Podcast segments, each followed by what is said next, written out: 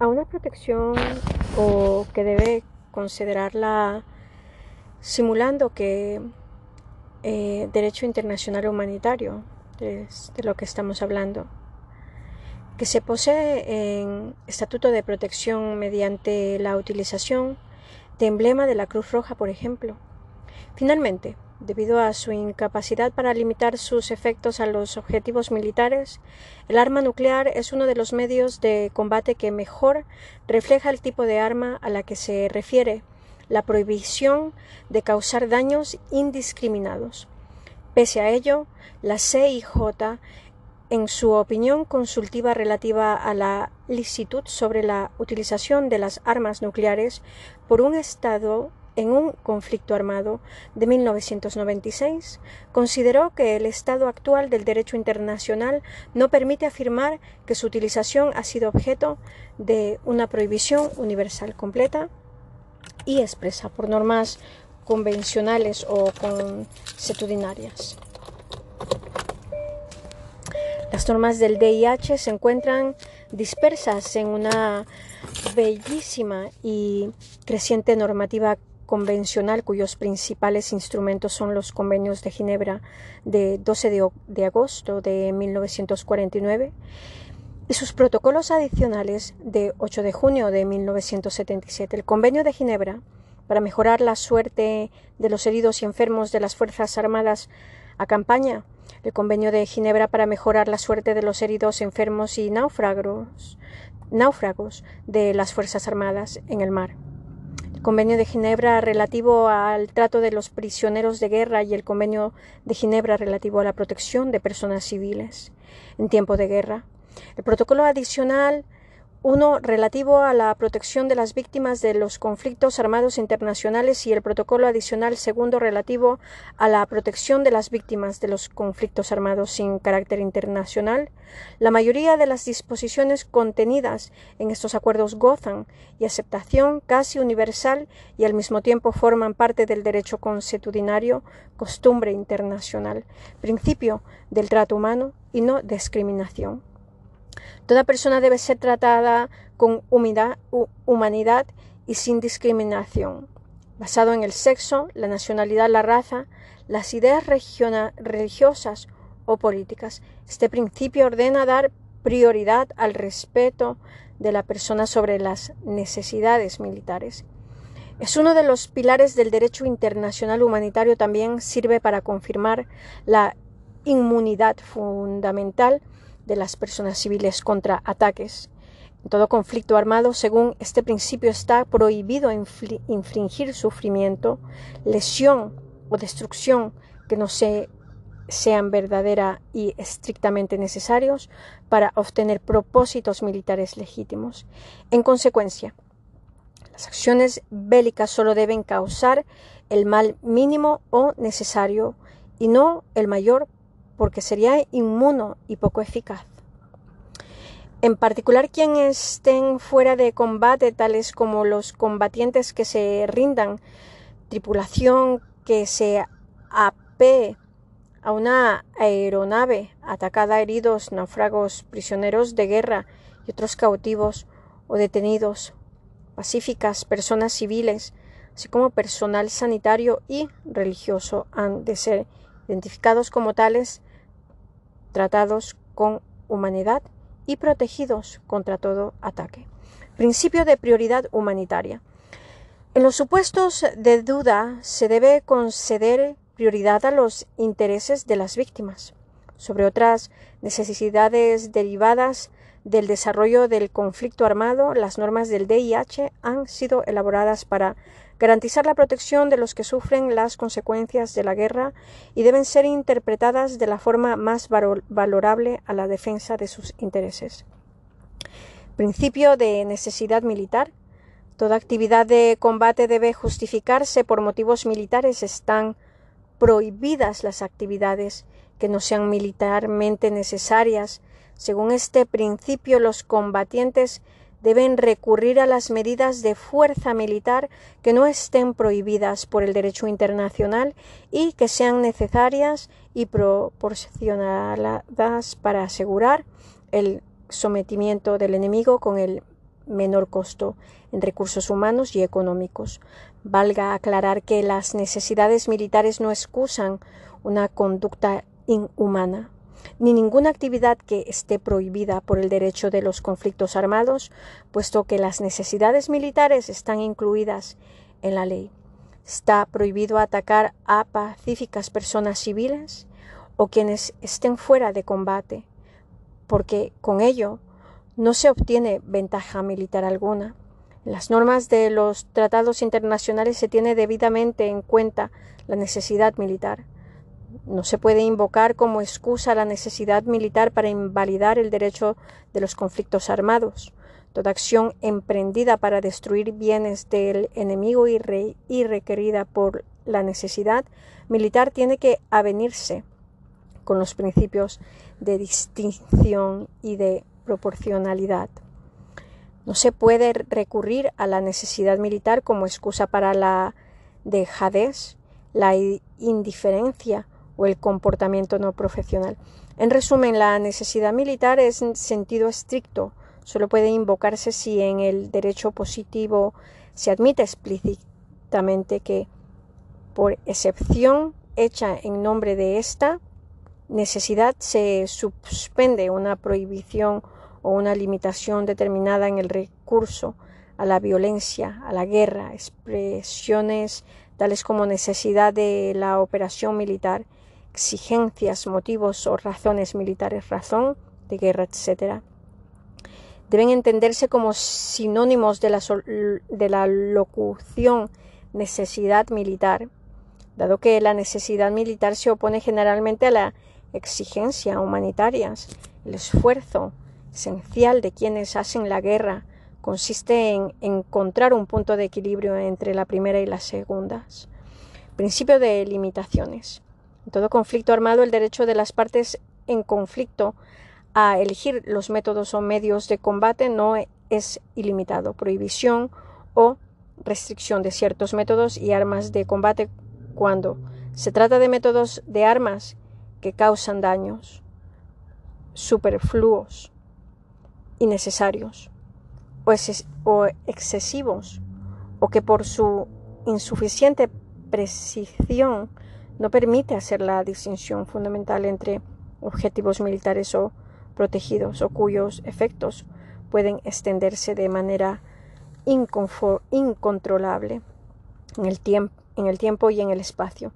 En cuanto a los métodos, se involucran todas aquellas estrategias o procedimientos tales como la perfidia, la orden de no dejar supervivientes o de tierra arrasada, el terrorismo,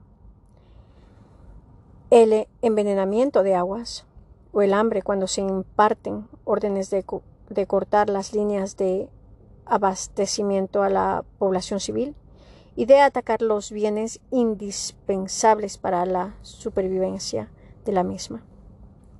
Para el caso del empleo de armas se encuentra a propósito el uso de aquellas que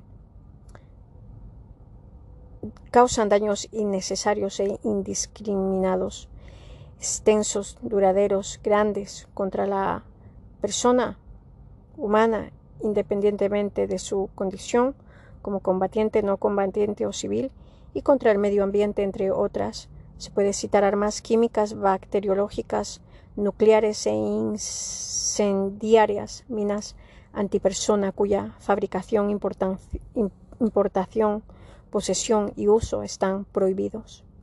Queda prohibido el empleo de armas, proyectiles, materiales y métodos de tal índole que causen males superfluos o sufrimientos innecesarios.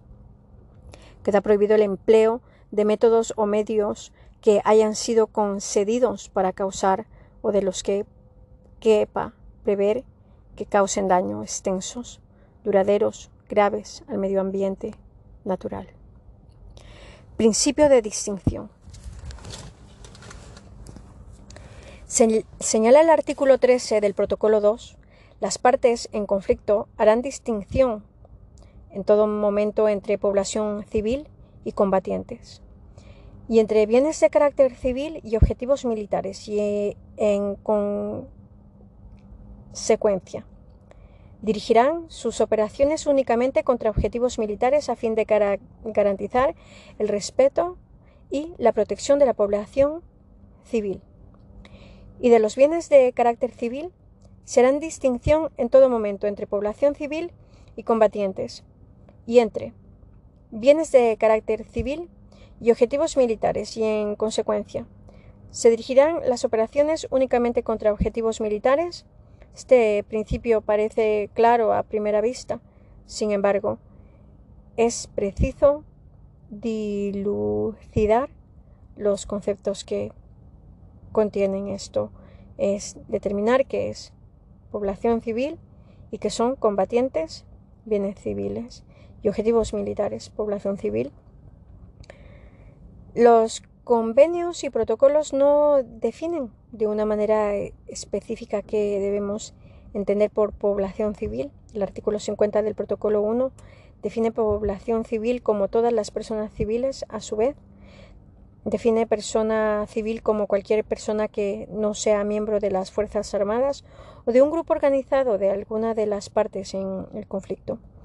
En general se entiende comprendida en la categoría de personas civiles a todas aquellas personas que no son miembros de esas organizaciones en la categoría población civil. Están comprendidas todas las personas que no participan activamente en las hostilidades, esto es, que no participan en los ataques mediante los cuales una parte busca causar daño físico a personas o bienes de la otra parte. Del principio de distinción emana otro, el principio de inmunidad civil. Esta, señala que las personas civiles deben gozar de protección contra los peligros de las operaciones militares artículo 13 del protocolo 2. De este principio se desprende una obligación. Las personas civiles deben abstenerse de, participar directamente en las hostilidades si quieren evitar convertirse en combatientes.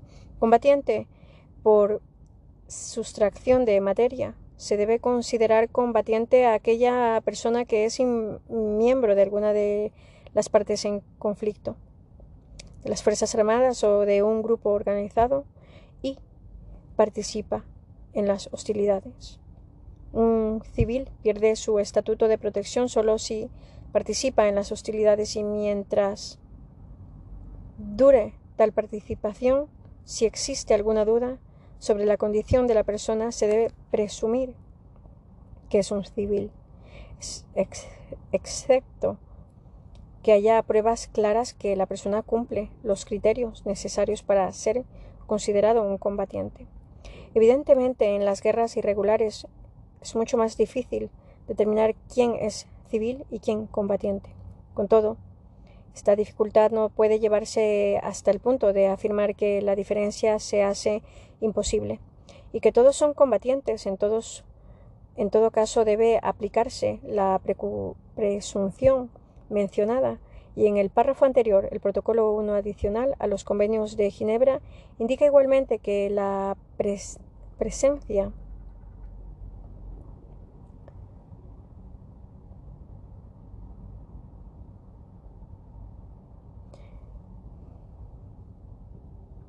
Un momento, por favor.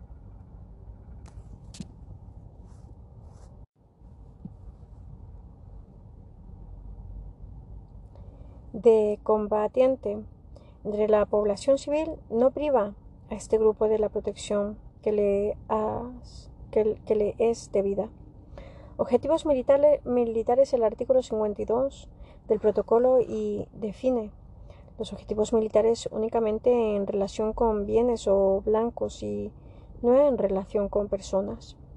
Un bien se constituye en un objetivo militar legítimo cuando por su naturaleza, localización, propósito o uso contribuye efectivamente a la acción militar del enemigo de la forma que su destrucción total o parcial o su neutralización ofrezca una ventaja militar definida desde la perspectiva del DIH. Es legítimo dirigir ataques contra objetivos militares, sin embargo. Las partes en conflicto no tienen licencia ilimitada para atacar un objetivo aunque tenga una naturaleza claramente militar En efecto, el artículo 51 prohíbe los ataques indiscriminados.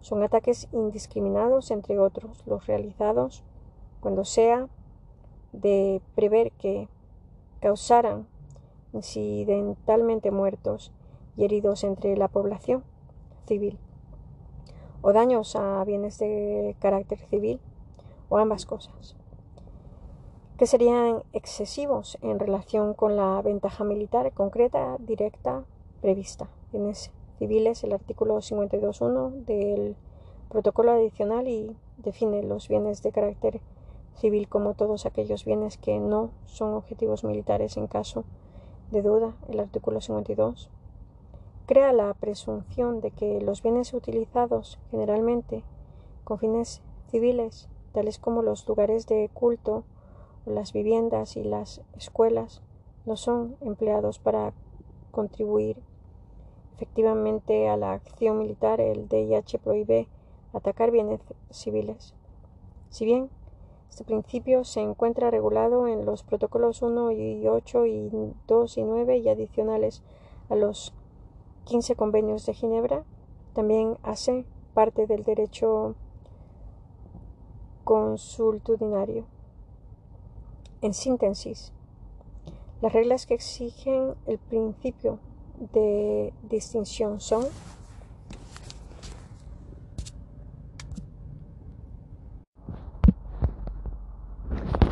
En síntesis, las reglas que exigen el principio de distinción son las partes en conflicto deberán distinguir en todo momento entre personas civiles y combatientes. Los ataques solo podrán dirigirse contra combatientes, los civiles no deben ser atacados. Quedan prohibidos los actos a las amenazas de violencia cuya finalidad principal sea aterrorizar a la población civil. Las personas civiles gozan de protección contra los ataques, salvo si participan directamente en las hostilidades y mientras dure tal participación. Las partes en conflicto deberán hacer en todo momento la distinción entre bienes de carácter civil y objetivos militares. Los ataques solo podrán dirigirse contra objetivos militares. Los bienes de carácter civil no deben ser atacados. Los bienes de carácter civil gozan de protección contra los ataques salvo si son objetivos militares y mientras lo sean. Quedan prohibidos los ataques indiscriminados. Son indiscriminados los ataques que no están dirigidos contra un objetivo militar, contra concreto, en los que se emplean métodos o medios de combate que no pueden dirigirse contra un objetivo militar concreto, en los que se emplean métodos o medios de combate cuyos efectos no sean posibles militar como exige el DIH y que en consecuencia puedan alcanzar indistintiva, indistintamente en cualquiera de tales casos tanto la objetivos militares como a personas civiles o bienes de carácter civil. Quedan prohibidos los ataques por bombardeo, cualesquiera que sean los métodos o medios utilizados que traten como un objetivo militar único varios objetivos militares precisos y claramente separados situados en una ciudad, un pueblo, una aldea u, otro, u otra zona en la que haya una concentración análoga de personas civiles o bienes de carácter civil. momento.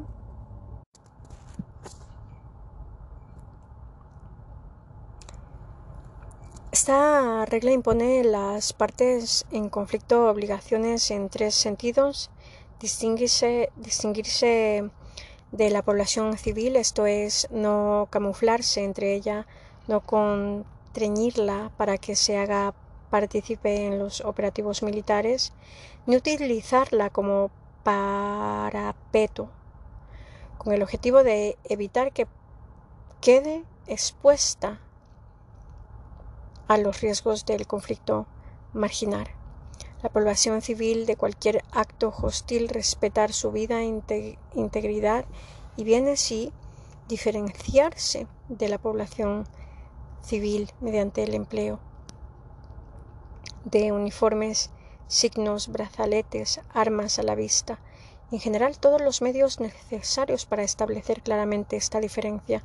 Este principio implica que la presencia entre la población civil de personas cuya condición no responde a la definición de persona civil, no priva a esta población de su calidad civil. Además, en caso de duda acerca de la condición de una persona o de un bien, debe considerarse como civiles un civil no se convierte en combatiente por apoyar mediante la propagación de propaganda o la participación en, la, en actividades políticas en un grupo armado para que un civil pierda su estatuto protegido tiene que participar directamente en los combates y tener la intención de causar daño físico a un combatiente. Principio de inmunidad civil. Tal como se señaló anteriormente, las personas civiles, la población civil, gozarán de la protección general contra los peligros que procedan de las acciones militares. No serán objeto de ataques la población civil como tal ni las personas civiles que no participen en las hostilidades. Se prohíben las represalias contra personas y bienes protegidos por el DIH, principio de proporcionalidad. Dado que los métodos o medios no son ilimitados los ataques, es decir, los actos de violencia contra el adversario, sean objetivos o defensivos, no podrán ser indiscriminados ni excesivos en relación con la ventaja militar concreta y directa prevista. 49, 51, 52. La regla de, de proporcionalidad prohíbe efectuar todo ataque de cual pueda esperarse que incidentalmente produzca la muerte de civiles, lesiones a civiles, daños a bienes civiles o una, una combinación de ellas. ¿Y qué sería excesiva como relación a la ventaja militar concreta y directa prevista? Aquello podría ser pensar que si se prevén lesiones a personas civiles o daños a bienes civiles, pero que la ventaja militar resulta evidente, resulta legítimo efectuar el ataque, sin embargo, cabe destacar que el principio de proporcionalidad ordena suspender o cancelar un ataque hasta cuando se puedan tomar medidas específicas para evitar o minimizar víctimas civiles si se sospecha que tal ataque puede provocar sufrimiento a civiles. La regla básica de este principio prohíbe lanzar un ataque cuando se ha de prever que cause incidentalmente muertos y heridos entre la población civil, daños a bienes de carácter civil o ambas cosas. Que sean excesivos en relación con la ventaja militar concreta y directa prevista, entendiendo ventaja militar como la contribución directa y concreta que una acción militar puede generar para alcanzar los objetivos de las partes en conflicto, así para determinar que efectivamente la ventaja militar concreta y directa esperada es superior a los daños colaterales. Se pueden utilizar parámetros de valoración como importancia del objetivo militar para el enemigo, parámetro positivo en la valoración de la ventaja militar ya que entre más importante sea el objetivo militar para el enemigo mayor ventaja se esperará del ataque. Importancia del objetivo militar para el ataque. Capacidad de amortiguamiento. Es la capacidad del enemigo para minimizar los efectos de los daños que se han causado con el ataque, su incidencia en la valoración de la ventaja militar en negativa Dado que entre mayor es la capacidad de amortiguamiento del enemigo menor valor tiene el objetivo. Reservas existentes de la misma naturaleza se refiere a la cantidad de elementos iguales de que dispone la otra parte en el conflicto, su capacidad para suplir inmediatamente la ventaja militar prevista en el ataque, Por lo tanto, su, su incidencia es negativa. Distancia del objetivo desde el punto inicial. En este parámetro se debe considerar el esfuerzo que debe invertirse desde el inicio del ataque, durante su realización y hasta la recuperación. Felicidad para su identificación. Tiene una incidencia positiva en el momento de determinar la ventaja militar, dado que entre más fácil sea identificar un objetivo militar, se disminuye la posibilidad de error. Principio de prohibición de represalias. Se prohíben las represalias, es decir, las violaciones del derecho como respuesta a otros, violaciones del derecho contra los heridos, los enfermos, los náufragos, a personas sanitario y los servicios sanitarios, el personal, los servicios de protección civil, los prisioneros de guerra, las personas civiles, los bienes civiles y culturas, medio natural, las obras e instalaciones que contienen fuerza peligrosas. Y 46 son 247, 313, 1533, PI 20, 51, 52, 53, 54, 55, 56. Cláusula principio de subsidiariedad, cláusula Martens.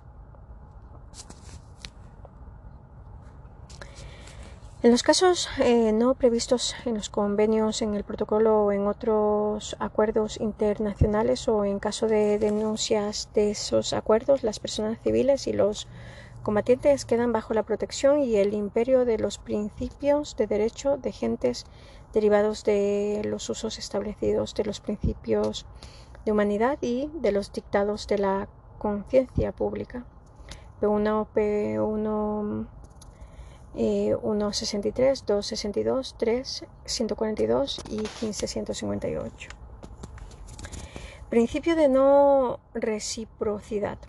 El DIH es de obligatorio cumplimiento para las partes, por lo tanto ninguno puede justificar su incumplimiento argumentado que las otras partes en conflicto están violando las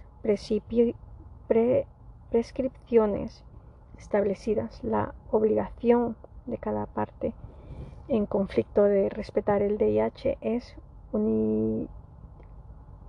unilateral e incondicional. Es decir, que no depende del cumplimiento de las otras partes.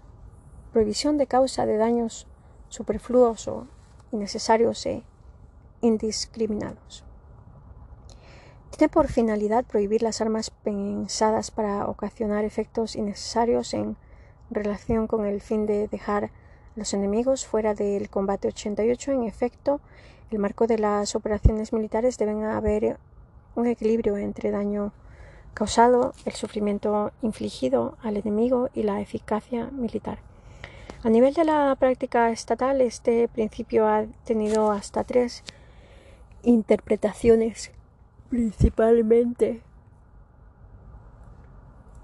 La primera de ellas seguida por Estados Unidos, señala que las armas que causan sufrimiento innecesario pueden solo ser determinadas a la luz de la práctica de los estados. La segunda interpretación planteada por Alemania sostiene que es necesario hacer un análisis de proporcionalidad para determinar si la utilización de armas es lícita.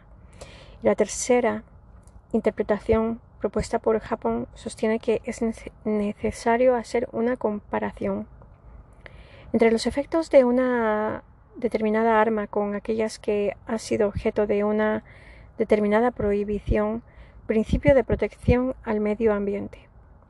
Este principio postula que en todo conflicto armado debe garantizarse el respeto y protección al medio ambiente prohibido prohibiendo expresamente utilizarlo como un medio de combate. Ha sido, ha sido formulado entre otros autores por Fritz Karl Schoven y Lisbeth Bell y recogido por Elizabeth Salmon en su libro Introducción al derecho internacional humanitario en el año 2004 y ha colaborado especialmente interés a partir de la guerra de Viena, dando que las características de su entorno permitieron la desforestación a gran escala como método de combate. Este principio deriva del carácter limitado de la elección de los métodos de combate por las partes y partiendo del hecho de que todo conflicto armado daña el medio ambiente natural, se busca impedir la utilización de las destrucciones de este como método de combate.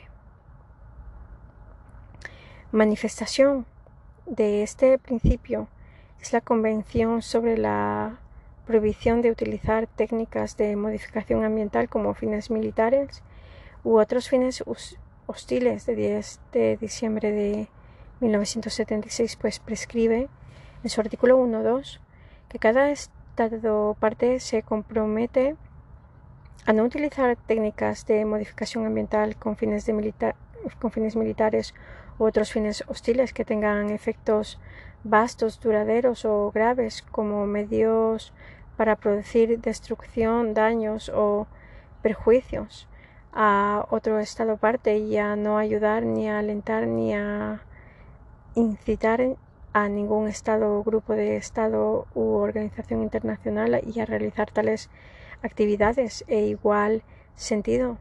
Destaca el artículo 35.3 del Protocolo Adicional 1 que prescribe que queda prohibido el ejemplo de métodos o medios de hacer la guerra que haya sido concebidos para causar o de los que, queda prever que causen daños extensos, duraderos y graves al medio ambiente natural.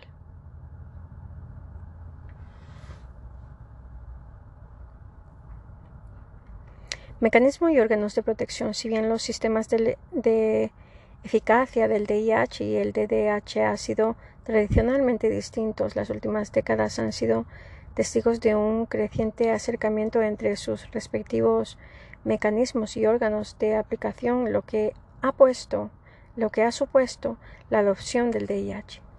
De procedimientos propios de la normalidad de derechos humanos e incluso la aplicación de la misma y viceversa, al punto de que gradualmente los sistemas de eficacia de los mismos están dejando de ser uno de los elementos que los distinguen. Este fenómeno constituye reflejo de la gradual criminalización de que ha sido objeto por el derecho internacional las violaciones graves y sistemáticas del DIH, de DHH y el reconocimiento de que pueden tener lugar también en tiempo de paz. Véase, por ejemplo, el artículo 18 sobre los crímenes de, eh, de lesa humanidad del proyecto de Código de Crímenes contra la Paz y la seguridad de la humanidad. El DIH. La inexistencia de instancias penales internacionales ha obligado tradicionalmente al DIH a hacer hincapié en los mecanismos de prevención y control por lo que los procedimientos de em, represión no han empezado a cobrar protagonismo hasta la creación de los tribunales penales internacionales ad hoc específicos. Los años 90, la aplicación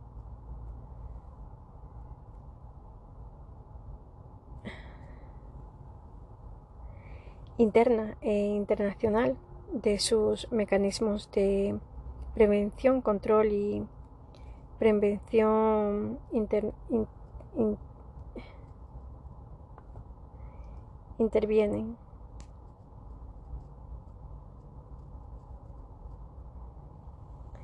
Con distinto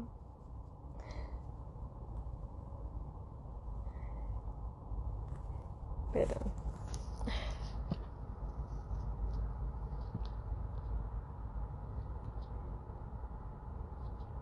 Un momentito, perdón.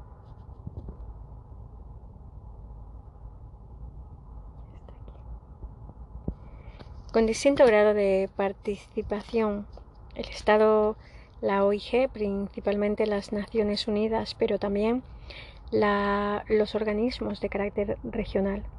El MICR, especialmente el CICR, los tribunales penales internacionales, además, las fases de prevención y control vale la pena destacar el crecimiento papel de la ONG. La opinión pública y los medios de comunicación, tal es el caso, por ejemplo, del convenio sobre la prohibición del empleo, almacenamiento, introducción, transferencia de las minas antipersonas y sobre su destrucción 1997 y el Estatuto de Roma de la Corte Penal Internacional 1998 en los que las ONGs han participado activamente tanto en las sesiones de redacción de los respectivos textos como en la como la concienciación y movilización de la opinión pública mundial a través de los medios de comunicación. Por otra parte, la importancia de la participación ciudadana no es nueva, ya que se remonta a los árboles del DIH moderno en las conferencias de paz de La Haya 1899 y 1907. Además, cabe recordar que la cláusula Martens relativa a la protección de las víctimas de los conflictos armados los casos no previstos por el DIH hace referencia a las exigencias de la conciencia pública. Finalmente, vale la pena tener presente el papel fundamental que en plena sociedad de la información instantánea eh, desempeñan los medios de comunicación en los que se ha apoyado la sociedad civil para hacer llegar sus inquietudes a los estamentos gubernamentales e intergubernamentales. La prevención. La prevención de las violaciones del DIH tienen lugares a través del Estado que, entre otros deberes, está obligado a promover, a difundir, a traducir sus normas a incorporarlas en su derecho interno y a entrenar y a entrenar a personal cualificado en las mismas. El CICR, por su parte, promueve, difunde y desarrolla el conocimiento del DIH y coopera con los estados en el cumplimiento de sus obligaciones, recibiendo en el cumplimiento la dicha labor el apoyo de las sociedades nacionales que en tiempo de paz, además de sus actividades sanitarias y de bienestar social, participan en la aplicación del DIH, cooperando con los poderes públicos mediante programas educativos en forma en, en favor de la comunidad. Así, la Cruz Roja Española creó en 1984, el Centro de Estudios del Derecho Internacional Humanitario, CDIH, sobre el que recae la tarea principal de difusión del DIH a través de diversas iniciativas, impartiendo cursos de formación a las fuerzas y cuerpos de seguridad, estudiantes, universitarios y públicos interesados en general, elaborando propuestas de modificación del Código Penal en materia de ciertos delitos constitutivos de infracciones graves del DIH. Redactando estudios doctrinados tales como los que son el 2002 han sido publicados como el título del Derecho Internacional Humanitario, etc., recientemente su labor ha empezado a dirigirse también a la formación interna de trabajadores voluntarios, promotores del DIH, etc. En coordinación con el Departamento de Juventud y Cooperación Internacional, el control. En el control del cumplimiento del DIH intervienen las potencias protectoras o sus sustitutos. Las potencias protectoras o su sustituto. La Comisión Internacional de la de Encuesta como guardián del DIH, el CICR, con base en los derechos del acceso y de iniciativa, desarrolló mediante la confidencialidad, la cooperación, acceso a las víctimas con las siguientes funciones, la, las potencias protectoras o su sustituto, comunicación entre las partes en conflicto, auxilio de las víctimas, control de cumplimiento de la normativa, misiones de buenos oficios, la, la Comisión Internacional de Encuesta, investigar denuncias de incumplimiento grave, facilitar el retorno al respecto del DIH, informe, conclusiones y recomendaciones. El CICR, Asistencia, Protección, Guardián del DIH, la represión. La represión de, las violaciones se realizan en el plano internacional en caso de incumplimiento por parte de estados OIG e individuos y el plano nacional con base en el principio aunt debere aunt judicare o juzgar o extraditar.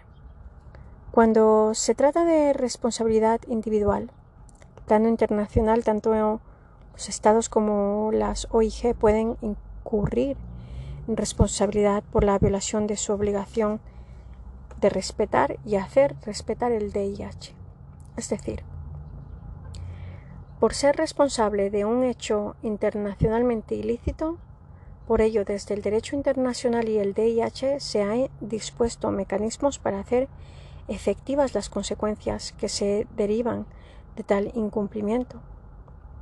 Así, en el derecho internacional general, además de la obligación de hacer cesar dichos hechos el Estado responsable está obligado a prepararlos, generalmente mediante una indemnización. Estas consecuencias se pueden hacer efectivas además de mediante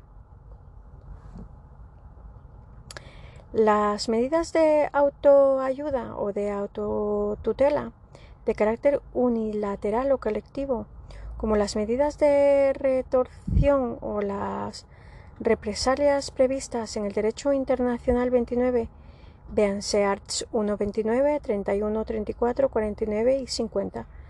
Proyecto de artículo de la Comisión de Derecho Internacional sobre la responsabilidad de los Estados por hechos internacionalmente ilícitos, informe de la CDI a la AGNU sobre la labor desarrollada en su 53 periodo de sesiones DOC a 5610 Corp 2 PP 21 29 30 y 35.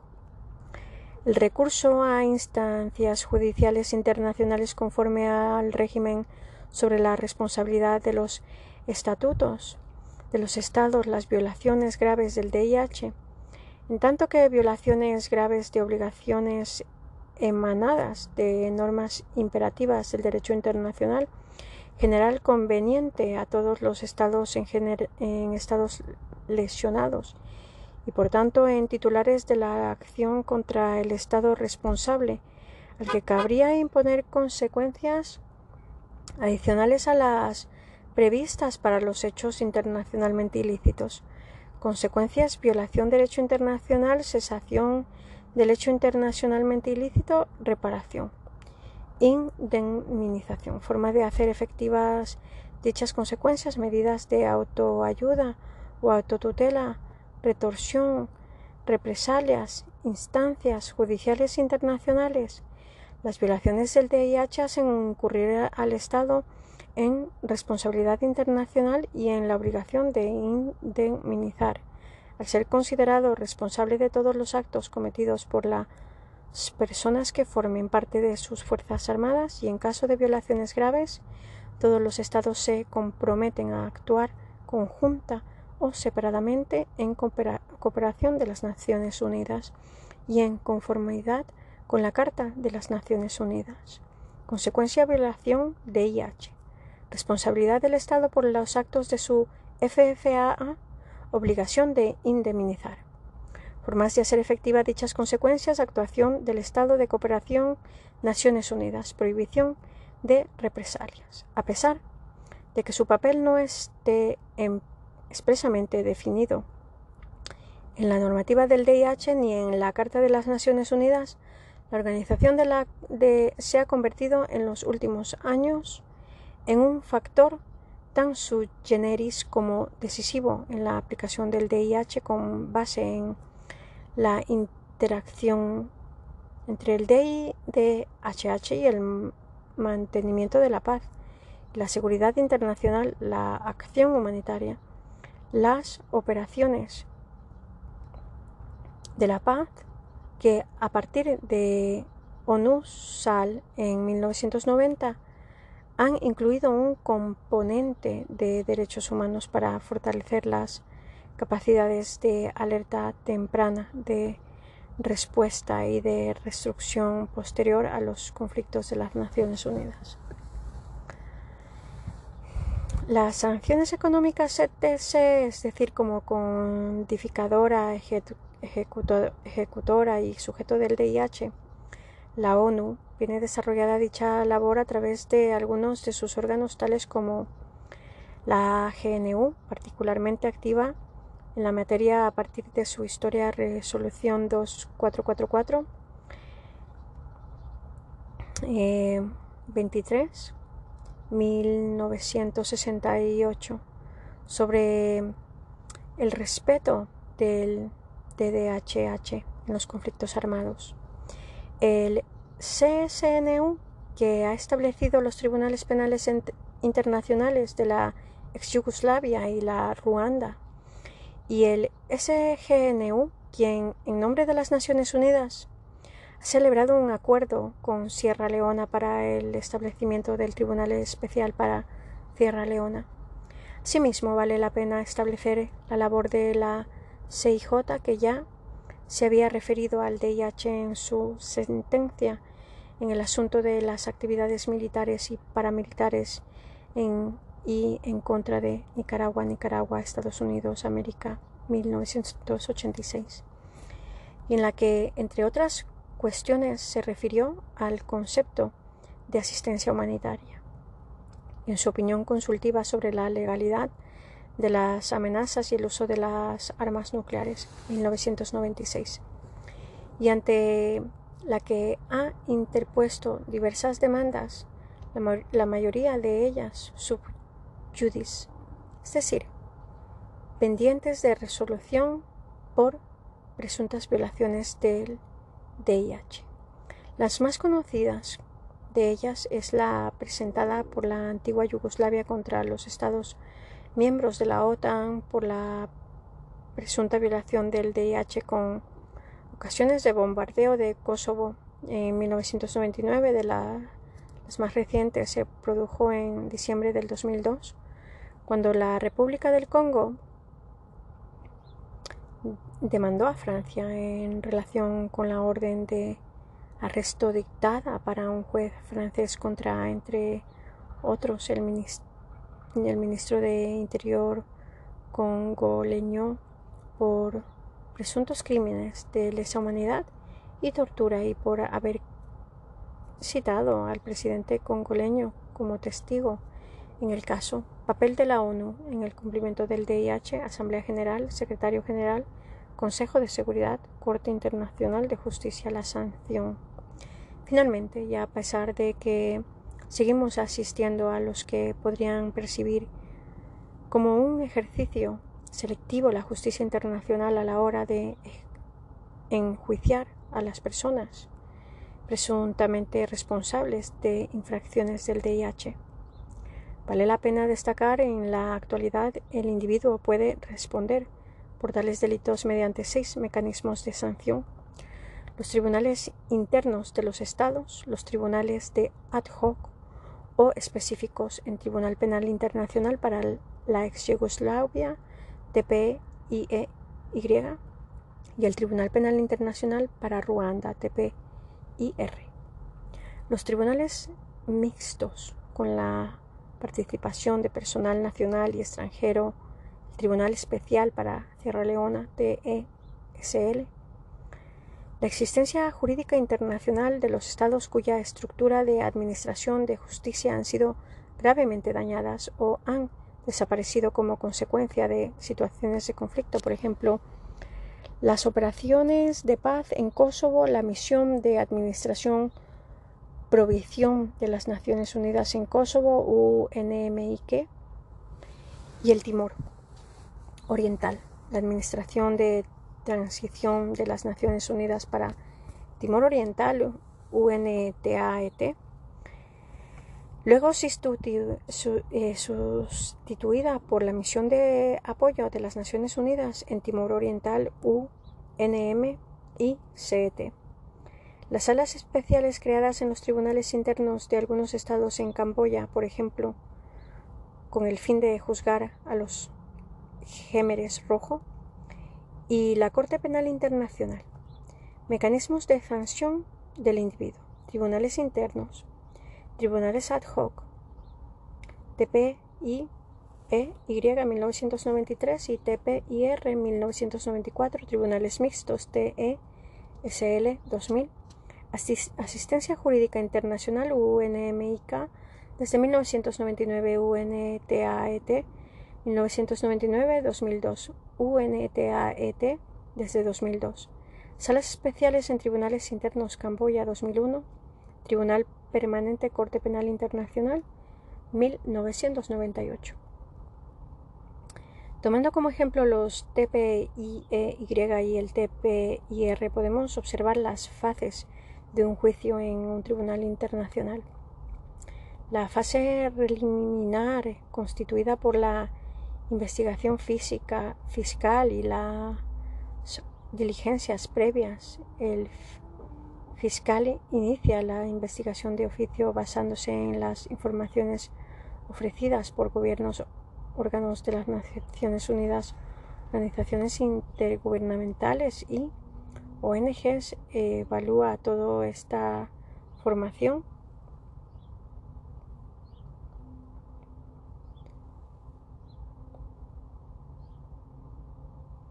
Un momento, por favor.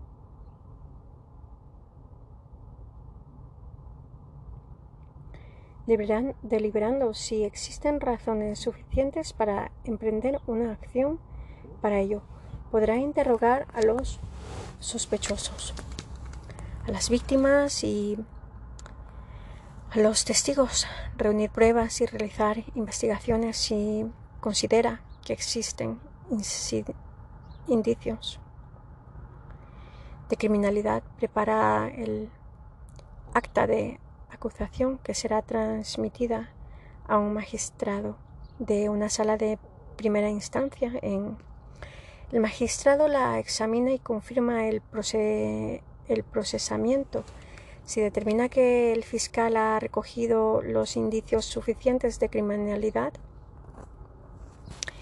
el juicio se inicia con la lectura de la acusación, se constituye con la audiencia ante el tribunal o el acto de la vista oral. La sala de primera instancia da lectura a la acusación asegurándose que se respeten los derechos del acusado, que atienden la acusación y que contesten a la acusación bajo unas instrucciones. A continuación fija la fecha del juicio, procurando que el juicio sea justo y expeditivo y que se tramite de conformidad con las normas sobre el procedimiento y prueba aprobadas por los magistrados, con pleno respeto de los derechos del acusado y con la consideración debida a la protección de las víctimas y de los testigos. Los acusados tienen los siguientes derechos la igualdad, a ser oído públicamente y con las debidas garantías en la sustanciación de los cargos que se le imputen a que se le garantice la presunción de inocencia hasta que se pruebe su culpabilidad. A unas garantías mínimas, ser informado sin demora en un idioma de en un idioma que comprenda de forma detallada de la naturaleza y causas de los cargos que se le imputan y disponer de tiempo y medio adecuados para preparar su defensa y comunicarse con un defensor de su elección.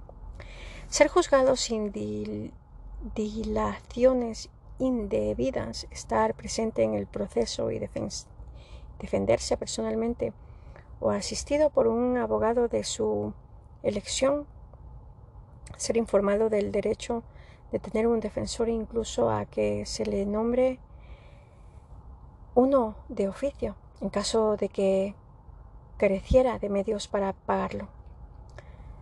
A interrogar a los testigos de cargo, obtener la, la comparecencia de los de descargo, a ser asistido por un intérprete si no comprende o no habla el idioma utilizando por el, utilizado por el Tribunal Internacional y a no ser obligado a declarar contra sí mismo ni confesarse culpable los derechos de las víctimas y testigos encontramos la celebración de la vista a puerta cerrada y la protección de la identidad de la víctima.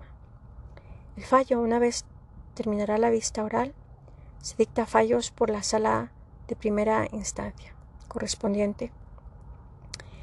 Las salas de primera instancia dictan fallos e imponen penas a las personas condenadas por violaciones graves del derecho internacional humanitario.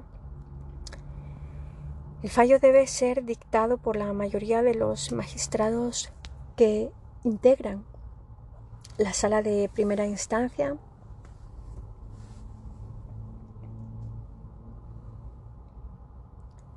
pronunciando en público, constar por escrito y ser motivado las penas impuestas solo pueden referirse a una privación de libertad, no a la pena de muerte.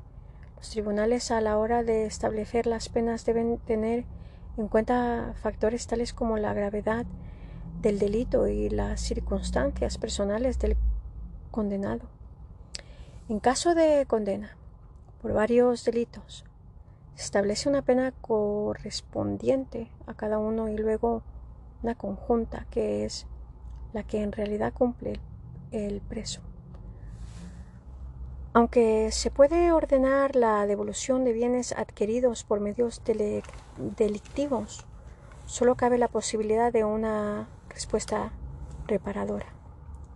Los recursos son dos, los posibles recursos ordinario de apelación contra las sentencias dictadas por las salas de primera instancia pueden ser interpuestos por motivo de error sobre una cuestión de derecho que invalide la decisión o error de hecho que haya impedido que se haga justicia. La sala de apelaciones puede confirmar revocar o modificar las decisiones de la sala de primera instancia. Extraordinario de revisión en caso de que se descubra un hecho nuevo del que no se tuvo conocimiento durante la vista de la causa en las salas primera instancia o en la sala de apelaciones y que hubiera podido influir de manera de manera decisiva en el fallo.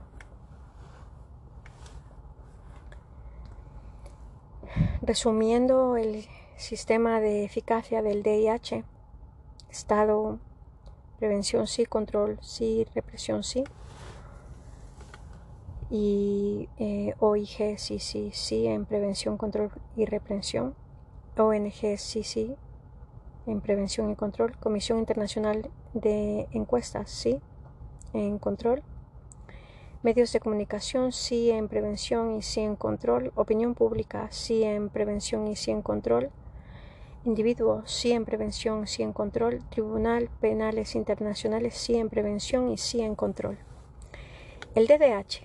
La aplicación del DDH, el cambio ha tenido lugar casi siempre a posterior y debido a que su objetivo no es tanto condenar al Estado infractor sino asegurar el ejercicio de los derechos protegidos, los que no ha impedido que la manera progresiva de las Naciones Unidas y y otras OIG hayan incorporado mecanismos de prevención y control.